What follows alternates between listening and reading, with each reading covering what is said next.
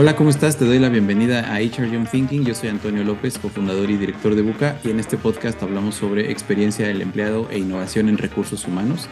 El día de hoy me acompaña Claudia Pérez, a quien he conocido desde el año pasado en un entorno 100% profesional y me ha inspirado muchísimo su historia en el ámbito de recursos humanos, particularmente el rol que tienen en las empresas de tecnología. ¿Cómo estás, Clau? Buenas tardes. Hola, ¿qué tal, Antonio? Muy bien, gracias. Gracias por la invitación, primero que nada.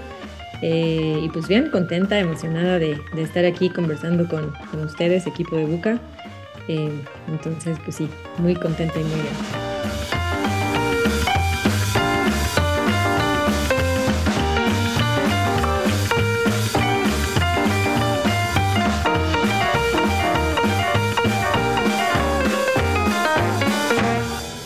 Muchas, muchas gracias, Clau. Bueno, eh, a ver, un poco para recapitular, nosotros nos conocimos a, principios del año pasado, no sé en qué parte del mundo estabas, pero nos eh, invitaste a facilitar ahí un taller eh, remoto todavía de Design Thinking para el equipo directivo y eso después nos llevó a hacer otro tipo de, de workshops con ustedes y conocí un poco de lo que haces ahora, ¿no? Entonces, lo que me gusta mucho hacer siempre con nuestros invitados es pedirles un poco que se presenten, que nos digan qué hacen, quiénes son, qué hacen y qué han hecho en recursos humanos. Y eso para empezar. Así que adelante. Sí, em, yo soy psicóloga de formación. Tengo una maestría en neurociencias y más bien todos mis estudios o mi formación académica están muy centrados en todo el área de psicología. También tengo una especialidad en terapia narrativa, pero también me dedico a dar terapia clínica en, mis tiempos libres o como complemento a toda la carrera de recursos humanos, ¿no? Em, y curiosamente, aunque tengo como mucho esta formación académica en psicología, pues sí, siempre me ha interesado estar en, en recursos humanos.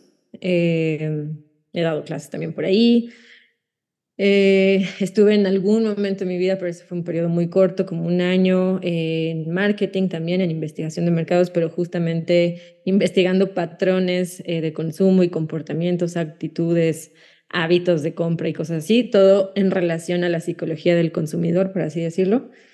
Eh, pero pues básicamente lo que más me he enfocado es en recursos humanos, o mi trayectoria ha estado más enfocada en recursos humanos.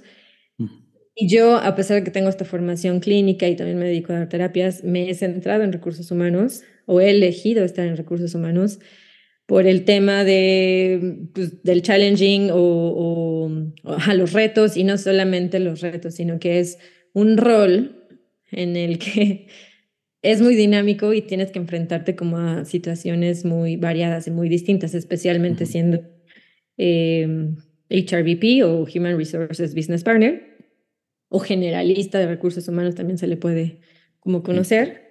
Y como generalista, pues haces de todo un poco, ¿no? Eh, no estás especializado como en, en, compensaciones o no estás especializado en, en solo hacer terminaciones laborales ni nada así, sino que te toca hacer de todo un poco. O sea, al final del día, un HRBP se convierte en un embajador de recursos humanos y como que representas el área de recursos humanos de distintas, eh, de distintos centros de expertise. Entonces, esa es la parte que me gusta y es la razón por la que continúo en recursos humanos, como que siento que todos mis competencias o skills, habilidades y demás, los puedo explotar bien en recursos humanos por el dinamismo, por la variedad de problemas o situaciones y de personas tan distintas a las que te enfrentas. Em, grupos de personas y personas individuales, ¿no? Porque cada cosa tiene su reto tanto atender de forma individual a alguien como entender grupos, equipos, un sistema, una empresa, tiene distintos retos, ¿no? Entonces, esta parte tan dinámica eh, y tan variada eh, y tan retadora de parte de, recursos humanos es lo que me ha hecho quedarme aquí y en donde siento que todos mis skills como psicóloga los puedo aplicar también eh, bien aquí. Digo, obviamente no es 100% psicología, recursos humanos, implica también muchas otras cosas, pero eh, creo que este background que yo tengo me ha ayudado mucho. Oye, y además de este background que ahorita eh, me platicas, ¿cuál crees que ha sido como la habilidad que el día de hoy más has tenido que desarrollar fuera de la psicología o fuera del, del tema del comportamiento. Eh, a nivel de, no sé, entender a la empresa. Y ahorita tengo una pregunta acá, pero primero tú dime, o sea, ¿cuál es la habilidad o qué es lo que más te reta que te ha sacado de tu zona de confort, si así se le puede decir, de lo clínico o del estudio del comportamiento humano? Sí, es sobre todo toda esta parte analítica de manejo de, de números. O sea, al final del día creo que todas las empresas están migrando a ser eh, orientadas por data, o sea, o tomar decisiones a través de la data. Y, y no o sea, porque antes era visto como algo meramente de finanzas o del área comercial, ¿no? Y ahora, pues, todas las áreas tenemos que subirnos en ese barco para tomar decisiones con data, ¿no? Y, y, recursos humanos, o sea, aunque es gente, pues no es la excepción. O sea, tienes que evaluar, pues, todo este tema de la rotación, eh, clima laboral o el well-being, que se ha convertido en una parte importante, todo este tema de esquema de compensaciones, eh, muchos indicadores, ¿no? O sea, hay varios indicadores de recursos humanos, pero bueno, todo este tema de indicadores y de análisis de datos se ha convertido eh, importante y es un skill que he tenido que desarrollar.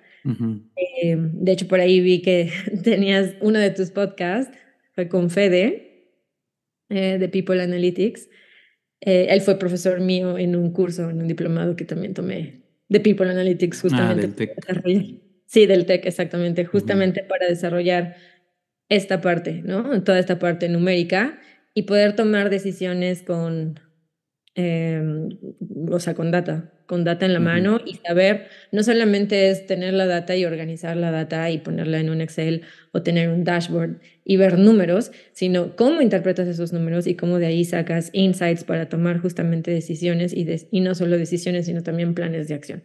Eso es un skill que he tenido que desarrollar, que está fuera de la psicología y que, y que pues más bien la experiencia me lo, me lo ha dado, experiencia y estudios también.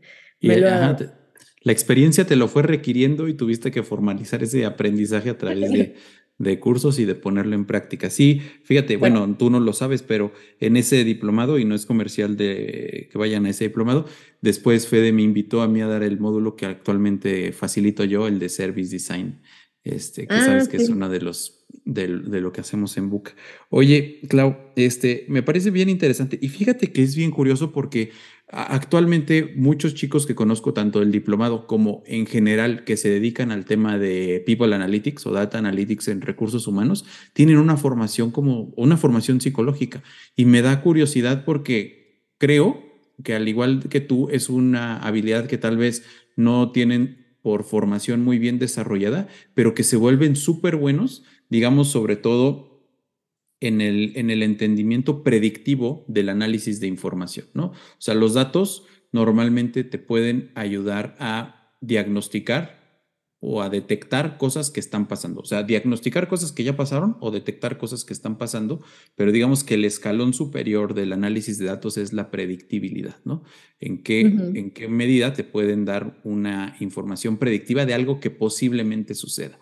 Y los dos o tres casos en México que conozco de People Analytics que lo hacen bien, están a cargo de psicólogos porque como que mezclan esas dos cosas, un insight muy analítico con una intuición o un, no sé cómo decirlo, un, una, eh, tú lo dirás mejor que yo, una descripción o un diagnóstico clínico o de comportamiento y a partir de ahí prevén alguna alguna cosa que pueda suceder, ¿no? Llámese rotación, llámese bajo engagement, lo que sea.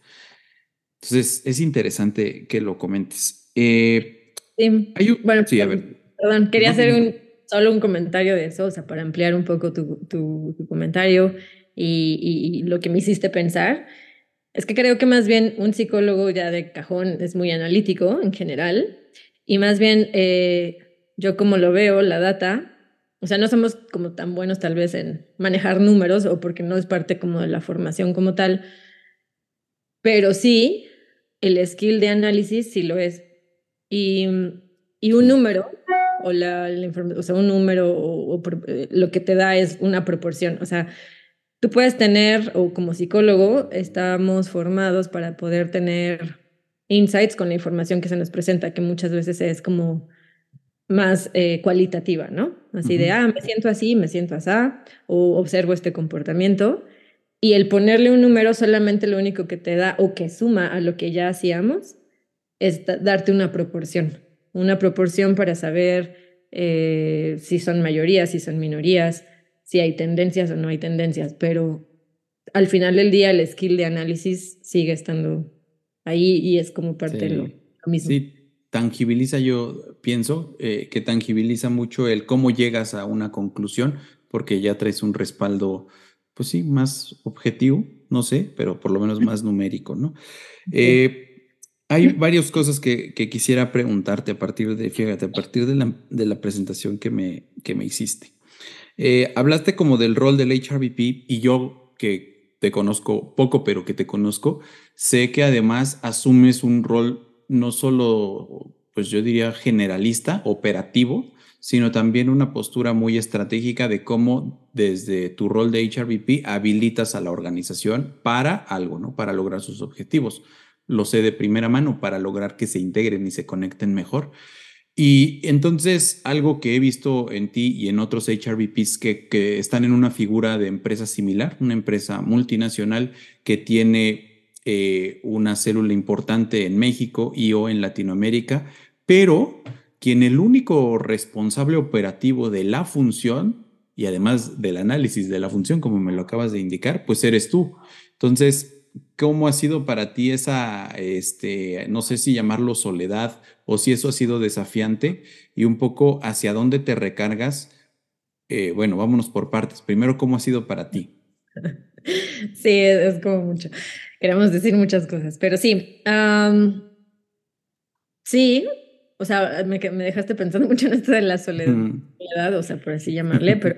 Y, y sí, o sea, quiero para contestar la pregunta, quiero hablar un poquito como de mi pasado en otro tipo de industrias, industrias más tradicionales, donde, porque la industria tech es como otro boleto, ¿no? Que ahorita si quieres platicamos un poco de eso, en la industria tecnológica, pero justo cuando he estado en otras industrias, a pesar de que todo se puede mover rápido, todo urge todo es para ayer, como puede pasar con cualquier trabajo y que hay presión por sacar las cosas rápido y demás, sí se siente una gran diferencia en, en esta mentalidad ágil o en esta como movilización de trabajo muy ágil en una industria tech versus otro tipo de industrias. A pesar de que tú sientas estando ahí que es muy rápido, ¿no? Y en estas industrias tradicionales, eh, normalmente, pues justo se tienen como muchas manos o, tienes un equipo de trabajo eh, contigo. O sea, yo, yo, llegué a tener gente a mi cargo para justamente sacar todas las cosas. Y cuando llegué a la industria tech es, estás sola. Y sí, sí es como... Todo.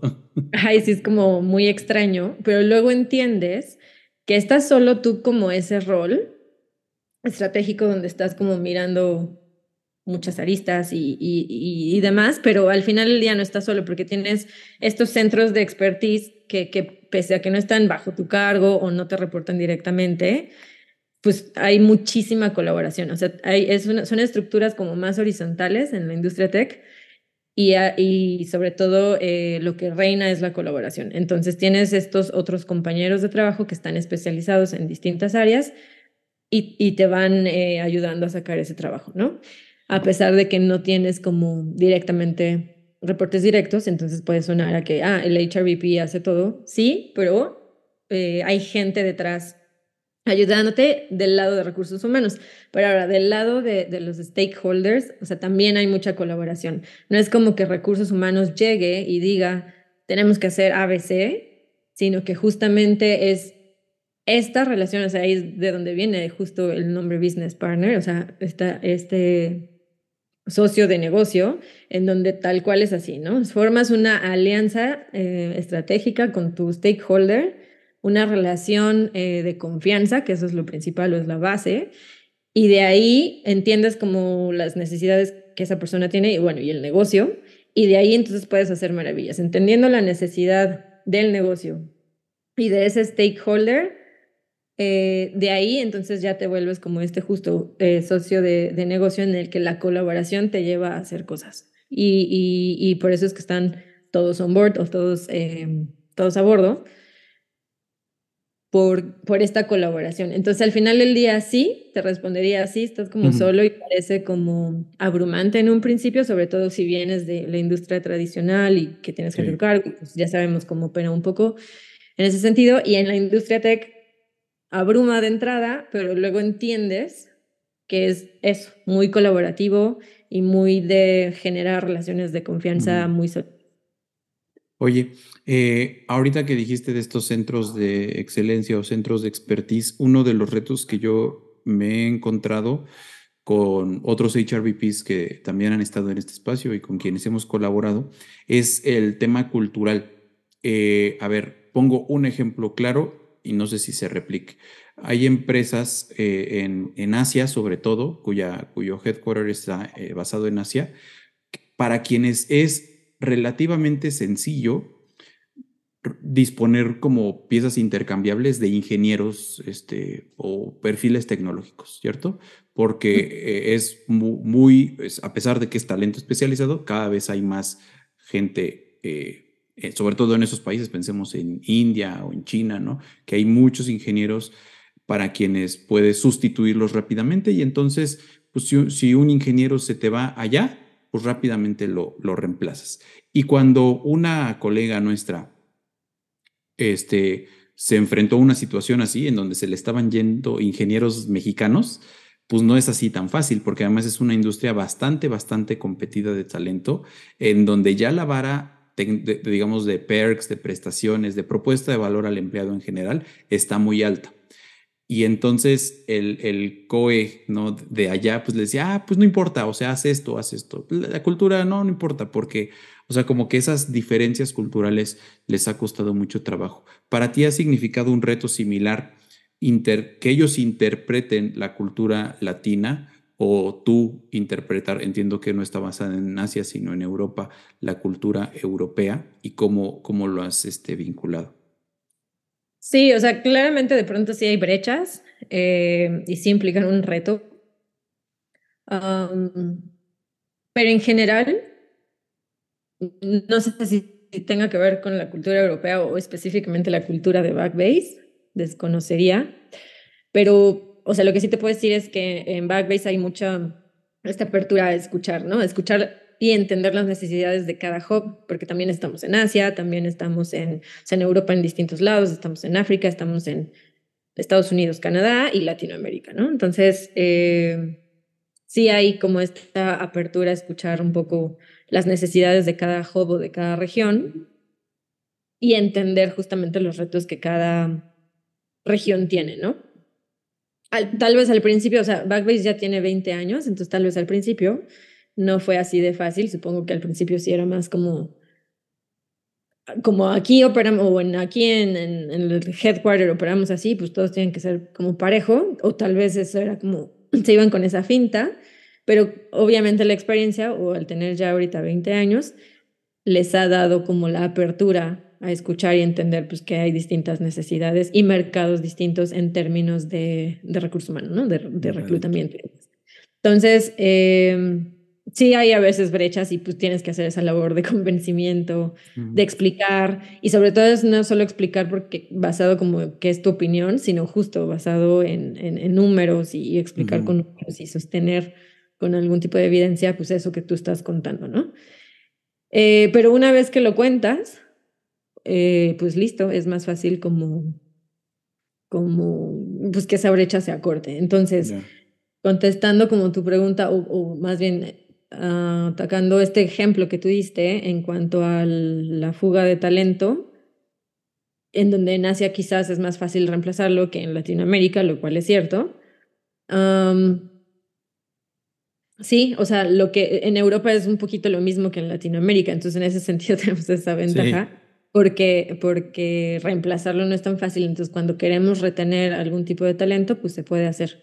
Se puede hacer esa retención, a menos que sí no sé, en la otra empresa le están ofreciendo el doble o a una cantidad en la que tal vez la, la, empresa no se ve en la posibilidad de, de, competir con ese sueldo o con ese paquete de compensación, entonces ahí sí, eh, pues lo dejamos ir, ¿no? O sea, pero sí la idea o la intención es siempre retener, retener al talento eh, y no es como de, ah, sí, déjalo ir, ¿no? Sino, sino todo lo contrario. Y sobre todo, como si tenemos o llevamos un sistema de, de evaluación e identificación y mapeo de talento, sobre todo si sabemos que es un empleado eh, que agrega mucho valor a la compañía en términos del de performance y de cultura también, eh, con más razón lo vamos a querer retener.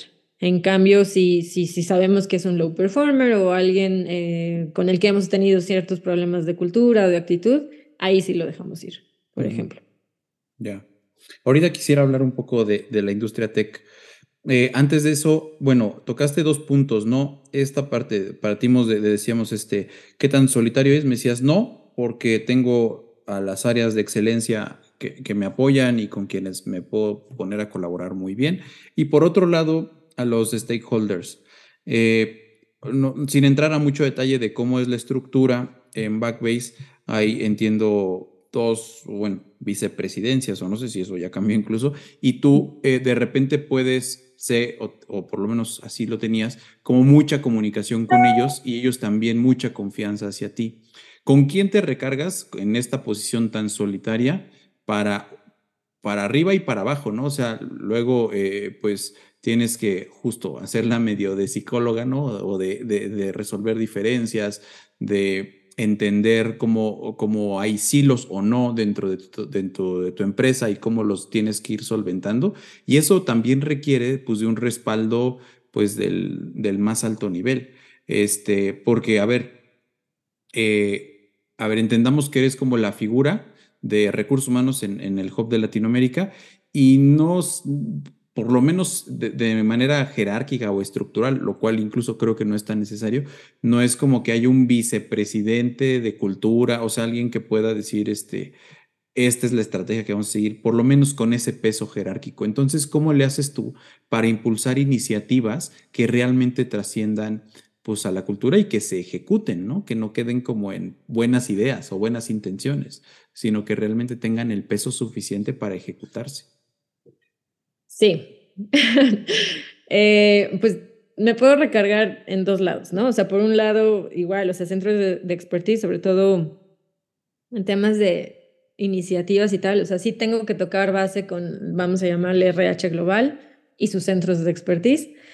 Toco base con ellos, puedo hacer intercambios de ideas. Eh, hay veces que las iniciativas vienen, de hecho, de allá, desde el corporativo, y entonces yo me encargo más bien de cascadear acá o de ejecutar acá, obviamente aterrizándolas a las necesidades del hub o de, de los stakeholders de aquí de la TAM, pero pueden venir las cosas de allá. Ahora, si, si no vienen de allá y más bien son necesidades que yo detecté que, que, que, y que tenemos que hacer iniciativas o cosas que, que no están hechas o que no existen, digamos, en la empresa, Ahí sí lo que, hace, lo que hago primero es rebotarlo con los stakeholders y con stakeholders principales me refiero a los líderes del hub, que en este caso son cuatro. Y con ya una vez rebotada esa información con los líderes del hub o con los, las áreas afectadas o involucradas, que son los líderes, ya de ahí lo puedo rebotar de regreso a, a global para que tengamos el, digamos, el visto bueno o el go y ya con eso eh, ejecutamos. Pero siempre, o sea, puede venir tanto de allá o puede venir de aquí, pero todo, todo siempre es como colaborativo. O sea, siempre es con este diálogo siempre abierto a, con, con, mis clientes principales, que son los líderes del hub. Digo, eso no significa que no hable con el resto de la gente, porque evidentemente también hablo con el resto de la gente o el resto de los empleados hago entrevistas de salida donde también me van ayudando a detectar ciertas fallas en procesos o en cierto liderazgo de equipos o lo que sea. Y de ahí entonces yo también reboto, pero yo, esa es, esa es la clave, siempre rebotar con los líderes del hub porque al final son los que mueven el negocio. Entonces, si, si no estás aliado con ellos o no eres ese socio estratégico de negocio para ellos, pues difícilmente eh, podrías hacer que las cosas sucedieran o, que quisieran implementar estas, este tipo de, de iniciativas, ¿no? Em, y porque también viene un lineamiento como muy fuerte del headquarter hacia temas también de cultura, ¿no? O sea, en, Backbase es, muy importante no solo el qué y no solo el cómo, sino también el por qué eh, y que todo tenga sentido, que, que la gente se identifique no solo en qué hace y cómo lo hace, sino también por qué lo hace, porque eso justamente cambia o genera un chip. Eh, que, se le conoce como mentalidad de fundador, de hecho, y eso hace justamente que, que, que, el compromiso o que la entrega o que, que todo, una, sea eh, mejor hecho porque te importa y porque sabes el impacto que puede tener. Y dos, eh, pues sí, le, le, da sentido al trabajo que cada uno hace, ¿no? Más allá de, ah, saqué tantos números o vendí tantas cosas, o no sé, decir algo burdo, más allá de cumplir esta meta numérica, pues te puede dar un sentido entender por qué lo haces también o el impacto que puede tener tu trabajo. Sí, ahorita ah, eh, quisiera con este tema entrarle al tema de la industria tecnológica. Eh, es por todos conocido, y se especula muchísimo en torno a la volatilidad que hay en la industria tecnológica. Eh, el año a finales del año pasado y todo este año por lo que se ve ante un 2023 para quienes nos escuchen después marzo de 2023 ante un panorama económico muy incierto por ejemplo muchas empresas eh, de tecnología sobre todo startups que estaban fondeadas al no llegar o tener un escenario un poco menos optimista de si van a llegar o no, fueron retiradas muchas inversiones de estas startups, ¿no? En Latinoamérica en particular, en México bastantes y en general en el mundo. En general en el mundo, sí. Y, y muchas de esas empresas, al estar todavía en una fase, pues, pre-ronda o en ronda A o en seed o todavía no llegan a, una, a un product market fit que les haga pues, ya crecer de manera orgánica, sino que todavía dependen de eso. Y eso ha implicado, en consecuencia, pues dejar ir a mucho talento eh, digital, ¿no? Es como el pan de cada día. En, en, el último trimestre del año pasado y el primer trimestre de este año así lo está haciendo. Entonces hay mucha volatilidad, pero también implica, en su momento, pues implicó muchas oportunidades para el talento tecnológico de relocalizarse en, en distintas empresas, ¿no? Yo tuve clientes literal que una semana eh, estaban en una, o sea, tenían ingenieros en una empresa y a las a los dos semanas o meses fui a facilitar un taller a otra empresa y ya estaba ahí el, el mismo ingeniero, ¿no? O sea, mucha, mucha volatilidad en eso. Entonces, esta pintura que, que platico yo de, del entorno tecnológico, eh, ¿Ustedes la han vivido? Y si la han vivido, ¿qué peso ha tenido el tema del propósito y del sentido de pertenencia que me acabas de contar? ok, sí, sí la hemos vivido. Claramente la hemos vivido. O sea, de hecho, te cuento un poquito antes de que llegara esto del último Q del año pasado. O sea, justamente la industria como se movía era como o sea, era eh, como bien decíamos, ¿no? En Latinoamérica en general, pues no hay tantos developers o programadores eh, como lo hubiera en, Asia, ¿no? O como lo habría en Asia. Y entonces aquí había mucho esto que decías de, de, de pues la competencia estaba fuerte y entonces era casi, casi, pues, ¿quién ofrece más? Y desde ahí, o sea, ya era complicado, ¿no? O sea, este tema de retener talento y, y, de que ya era muy volátil y de hecho si comparas el, el attrition o la rotación de personal eh, en general con el resto de las industrias, siempre en la industria tech tiende a ser más alto por lo mismo, ¿no? Por esta, esta competitividad de, de pues todo el mundo robarse al talento y pues a ver si iban con el mejor postor. Entonces ya desde ahí ya era complicado y ya teníamos esta volatilidad. Pero de pronto eh, sucedió que, pues, lo que ya sabemos, ¿no? En el último Q, por alguna extraña razón, empezaron a, a haber layoffs o despidos en toda la industria tech, en todo el mundo, no solamente en México en Latinoamérica, en todo el mundo, de hecho principalmente en Estados Unidos, diría yo. Y entonces ahí sí, como que sí hubo un miedo y hubo un, ah, ok, voy a cuidar entonces mi trabajo y tal. Pues pasaron dos fenómenos. O sea, sí hubo también en Backbase un poquito de layoff, no tanto y solo fue en el, en el último Q, en este, en, ya en este trimestre o de lo que va del año de, este, de 2023, afortunadamente ya no. Eso solo fue como el último trimestre del año pasado. Pero sí tuvo dos efectos en la gente. O sea, por un lado, como que la gente sintió miedo por, por saber que Backbase no era la única empresa tech que lo estaba haciendo y entonces pues dijeron, bueno, voy a conservar mi trabajo.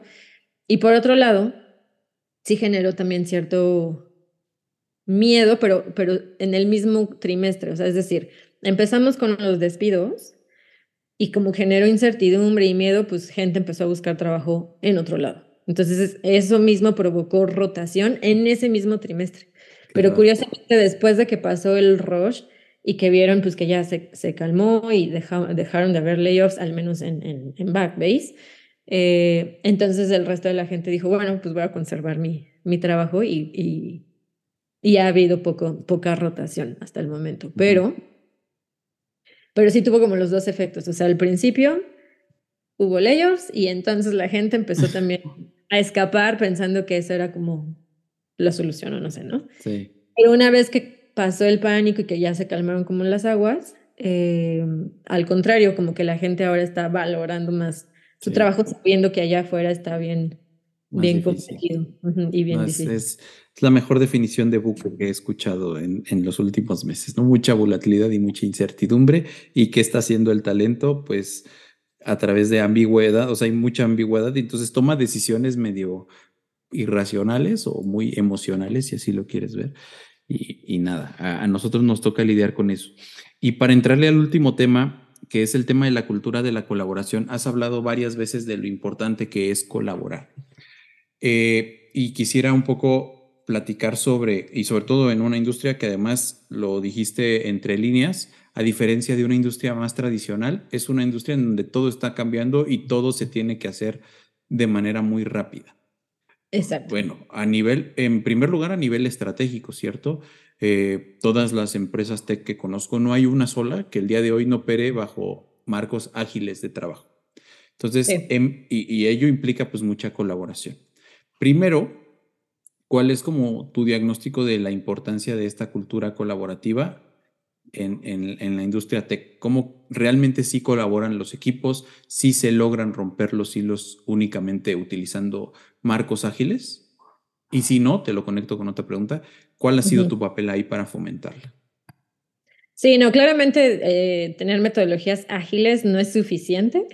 Sí ayuda, sí pienso que ayudan mucho porque justamente el chip o el mindset de, la cultura ágil pues es justamente eh, dar resultados eh, de alto rendimiento, pero, pero con actitudes y conductas motivadoras y tomar decisiones rápidas, ¿no? Y de alto impacto. Entonces, eso ayuda a la colaboración porque estás muy enfocado más en el resultado, en más, más que en llevarte el crédito o, no sé, o hay que sentarnos a pensar y analizar porque qué va a decir el director o de impresionar a alguien o no sé, ¿no? O sea, es como tenemos que dar el resultado y entonces ves cómo lo logras y obviamente teniendo un equipo pues es más fácil y si, si de alguna manera como que te adentra un poquito en la inercia de ese chip de colaboración, sin embargo, obviamente, pues no es suficiente, ¿no? No es suficiente y sí puede llegar a pasar lo contrario de, en tu afán de querer sacar las cosas rápido y, y, de este mindset que tiene alguien que está acostumbrado a trabajar de manera ágil, a veces se abruma y a veces, de hecho, hasta llega a absorber trabajo de, de, de otros roles, ¿no? Y entonces puede provocar eh, cargas de trabajo, puede trabajar, provocar mucho estrés, cansancio y, y, y silos de alguna manera, ¿no? Si no está como bien, bien canalizado. Entonces, sí, todo el tiempo, o sea, independientemente de la cultura ágil que pueda tener, todo el tiempo sí tienes que estar como reforzando todo este tema de cultura de colaboración y de integración y de lo importante que es conectar y de lo importante que es construir relaciones de confianza.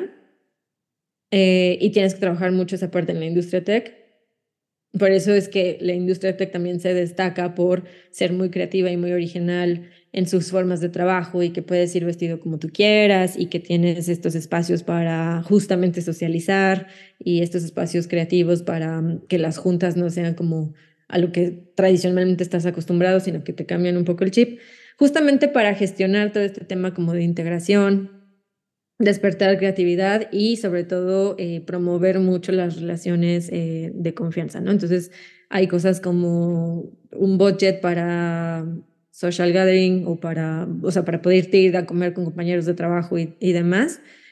Eh, y empiezan a inyectarle mucho a este tema o le apuestan mucho al tema de cultura, justamente porque si no puedes caer, o sea, aunque la mentalidad ágil te puede llevar un poco a la colaboración, también puedes caer en querer absorber tanto que te, te, tú solito te, te, llenas de trabajo y te conviertes en un silo, ¿no? Y entonces es mucho, mucho, mucho, mucho eh, reforzar la cultura y, y, le dan mucha, mucha importancia a la industria tech en general a todo el tema de cultura, de, de, de colaboración, de, de integración de cómo construimos relaciones de confianza, de, ok, estamos detectando silos, hagamos algo ya y paremos tantito, eh, digamos que, que la operación o el trabajo, para así enfocarnos en esto que sí es importante, porque si no, si lo dejamos acumular, entonces ahí sí puede haber un colapso o una crisis ya a nivel pues más grande, ¿no? Ya de impactarte al, al negocio. Entonces, como tienen muy, muy claro eh, esos objetivos en temas de, recursos humanos, en temas de, que la cultura es tan importante como los resultados del negocio, lo tienen como muy claro y es por eso eh, que todo el tiempo se están haciendo cosas para, para no caer ahí en esos hilos o en la falta de colaboración. Y cuando llegas a caer, porque evidentemente pues sí, siempre sucede. Puede, puede pasar. Eh, puede pasar, tomar acción rápido para solucionarlo. Ok, estamos detectando silos, estamos detectando fallas en comunicación, ¿qué vamos a hacer? Y entonces es ahí que, que tú y yo nos conocimos, porque justamente, buscábamos cómo solucionar estos, sí, pues estos silos o estas fallas a veces en procesos o entre áreas donde, donde estaba fallando esa colaboración. Y entonces haces acciones eh, que te permitan mejorarla y en, en, la industria tech normalmente ese tipo de acciones son muy eh, bien vistas y son muy aceptadas y son fácilmente aprobadas en comparación a veces de industrias más tradicionales donde son dos eventos al año y, y todos juntos, pero no es como parte de su día a día, ¿sabes? Sí, qué padre. Oye, y ahorita que hablabas de todo esto, algo que a nosotros nos ha pasado mucho también, bueno, con clientes, es el tema del burnout.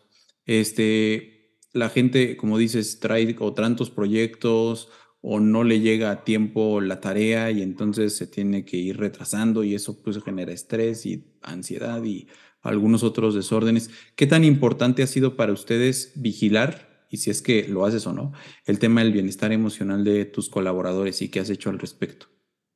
Sí, así es muy importante, o sea, para, para la industria tech es muy importante porque justamente es muy fácil caer en burnout por todo este tema de, de querer resolver las cosas en el menor tiempo posible. Em, y, y, sobre todo los perfiles de la gente en la industria tech son muy como muy, muy, muy proactivos y muy doers, ¿no? Sobre todo más industria tech y startups, ¿no? O sea, es como no esperar a que te dicen, sino tú al contrario, tú, tomas, tú haces, tú vas y te adelantas. Y, este chip de mentalidad ágil te lleva a eso, ¿no? A como querer absorber, absorber, absorber, absorber, y de pronto te das cuenta, pues que sí, que ya estás eh, lleno de trabajo y no has terminado pues todo lo que tienes que terminar. Entonces, una parte importante con la que se trabaja, pues es en, la, en saber cómo priorizar. Y todo este tema de, de well-being eh, también ha sido importante. O sea, sí, sí hemos tenido, eh, por ejemplo, la aplicación de, ¿cómo se llama? De, ay, se me olvidó. Headspace. De Headspace. Eh, para meditar y eso. Ajá, para meditar y eso ha sido parte importante también como de los beneficios que se le dan a los empleados em, y de estar monitoreando por proyecto o por equipos de trabajo cómo está ese burnout, ¿no? Y pedirles a los empleados que alcen la mano cuando algo está sucediendo para justamente vigilar esa situación. No, no es fácil, no ha sido fácil. eh, sigue siendo uno de los grandes retos que tiene eh, Backbase y yo diría la industria tecnológica, porque también eh, muchas veces se hacen estimaciones de cuándo vas a entregar los proyectos, y esto no hablo solo de Backbase en general, haces estimaciones de, ah, me toca entregar este código o este proyecto, esta plataforma o lo que sea, o este desarrollo en tal tiempo y, y a veces esas estimaciones se negocian con el cliente y el cliente dice, no, redúcelas a un mes menos o no sé, lo que sea. Y ahí es en donde te das cuenta que, que, que por eso también se da el burnout, ¿no? Entonces es mucho también de saber cómo hacer pushback con el cliente con tal de no quemar al recurso, ¿no? Que, que, que sí llega a pasar. Entonces es como de los dos lados. Por un lado la parte externa y por otro lado la parte interna de monitorearlo, vigilarlo este, hacer iniciativas para, para, para que tengan estos escapes o meditación o manejar el estrés o hablar con un psicólogo o lo que, lo que sea que se necesite, pero a veces eso pues no es suficiente, ¿no? Sino que tiene que venir más desde la estimación y el respeto pues de, los horarios de trabajo y cómo saber priorizar también uno, ¿no? O sea, cómo saber priorizar para organizar el, el, el, trabajo. Pero pues sí, es uno de los retos, o sea. Es todo un, todo un reto y todo un tema. Y ahorita este, estoy aquí encerrando el que tal vez sea el nombre de este episodio eh, que decía que decías que la cultura en tu empresa y en la industria, no sé, pero en tu empresa es tan importante como el negocio. Y creo que este ejemplo que acabas de dar puede ser el ejemplo perfecto, ¿no? No se, no se gestiona la ansiedad cuando se detona, ¿no? Hasta que ya el cuate ya le están dando ataques, sino cómo puedes prevenirlo desde el negocio, desde esta priorización y planeación de, del negocio en la medida de lo posible. Entiendo que hay muchas veces que tampoco, que tampoco es tan, es tan posible, pero fíjate, a mí me queda la duda, tal vez porque pues ya tengo 35 años y crecí en una generación, no es que me sienta viejo tampoco, pero crecí en una generación para la que hablar de salud mental en general era difícil hacerlo, más en una población predominantemente masculina. Esa es mi idea y ahorita me corriges. Más en una población predominantemente de ingenieros. En el ámbito personal ya era difícil y pues en el ámbito profesional se me antoja todavía más complicado. Y las eh, historias que tengo de, colegas y de amigos y clientes es, bueno, es que ya tenemos todo esto, ¿no? O sea, psicólogo, pláticas, cafés, plataformas, bla, bla, bla. Y de todavía la gente, la fuerza laboral como que no, pues no la compra, o sea, no, no, no va. Este, y entonces, si es así o no contigo y qué barreras, o sea, o qué has hecho para ir tumbando esas barreras. También como psicóloga es importante tu respuesta. Pues, híjole, o sea, sí estoy de acuerdo contigo. O sea, sí pienso que, que, que o sea, cada, como bien dices, cada vez más hay esa apertura a, la salud mental, al bienestar, al well-being, a la conexión contigo mismo y todas estas cosas también, desde, desde lo espiritual hasta lo menos espiritual, ¿no? O sea, pero sí, cada vez más eh, hay más esa apertura y tienes razón, eh, en un mundo en el mundo de antes y en un mundo masculino y en un mundo de ingenieros. Siento yo también que es más eh, difícil lo que hay más esa barrera. Sin embargo, eh, pues la empresa misma o la inercia de la cultura de la empresa al todo el tiempo bombardearte o, darte pláticas o decirte y tal que están estas opciones y, y haces webinars e invitas a la gente y hay, hay gente que a veces no se apunta por falta de tiempo, pero cuando te das cuenta de que, que en general la respuesta es muy positiva, ahí te puedes dar cuenta entonces que tal vez es un, es un, no, no es tanto que sea un tema tabú, la salud mental, sino que más bien es que no había oferta o que no había, mm. que no habían tenido esa cercanía o, sí, ese acercamiento con eso, ¿no? O sea, como que alguien no se les había enseñado, no les había enseñado el menú eh, que eso existía. Y entonces, exacto, entonces al enseñárselos, te das cuenta que no es tanto un tema tabú, sino que es más bien em, eso, que, que no conocían pues ese menú y entonces al verlo pues sí se interesan y, ven que les sirve, les funciona, les gusta y, y, pues ahí están, ¿no? Y que a veces más bien no se apuntan, no tanto por la falta de interés o la falta de valor que le puedan dar a eso, sino pues por los workloads, o sea, de trabajo y tiempo y el burnout y tal. Pero de que le dan valor, la gente sí le da valor. Eso es lo que yo he descubierto aquí, pero porque está esa apertura, está la empresa misma empuja a que se den estas iniciativas, webinars, pláticas, que se hable de ello. Y entonces hasta un mismo colega le puede decir, ah, tomaste este curso, estuvo buenísimo, no sé qué. Y, y como que es parte de, del ambiente, ¿no? Este tema del well-being entonces, al, al, ser, por ejemplo, alguien que nunca ha tenido contacto con eso o que ni le pasaba por la cabeza, escuchar, o sea, una, ver que está esa oferta y dos, escuchar compañeros que ya lo han tomado y que te dicen cosas positivas de eso, despierta interés. Y entonces creo que va más por ahí. Eh, sí, va más por ahí porque realmente, o sea, tú me preguntabas también cuál ha sido mi reto con respecto a eso.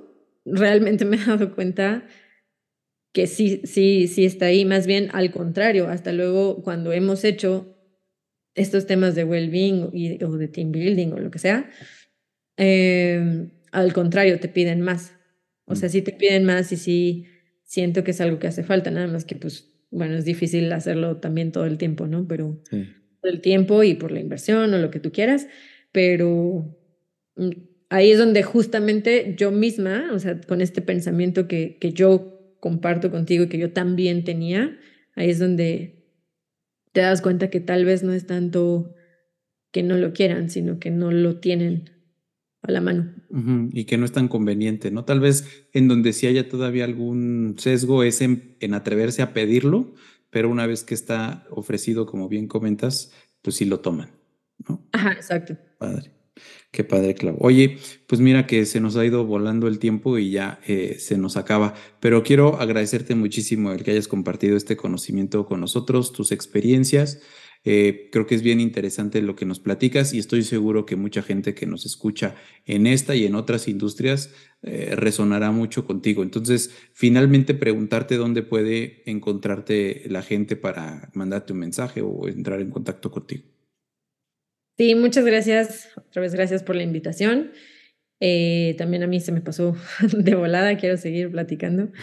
Este, pero sí, me pueden encontrar en LinkedIn como Claudia Pérez Vargas.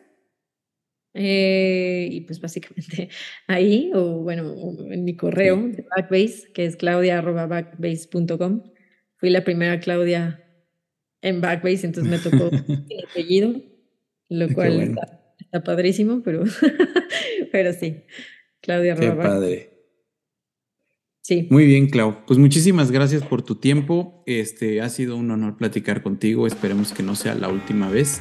Y pues nada, nos vemos pronto. Muchísimas gracias a todos los que nos escucharon o vieron en YouTube. Déjenos sus comentarios, suscríbanse al podcast y eh, no olviden seguirnos en todas las plataformas. Mi nombre es Antonio López, la música que escuchan es de los Highballing Daddies y el podcast lo producen Alejandro López y Alberto Bautista. Nos vemos pronto.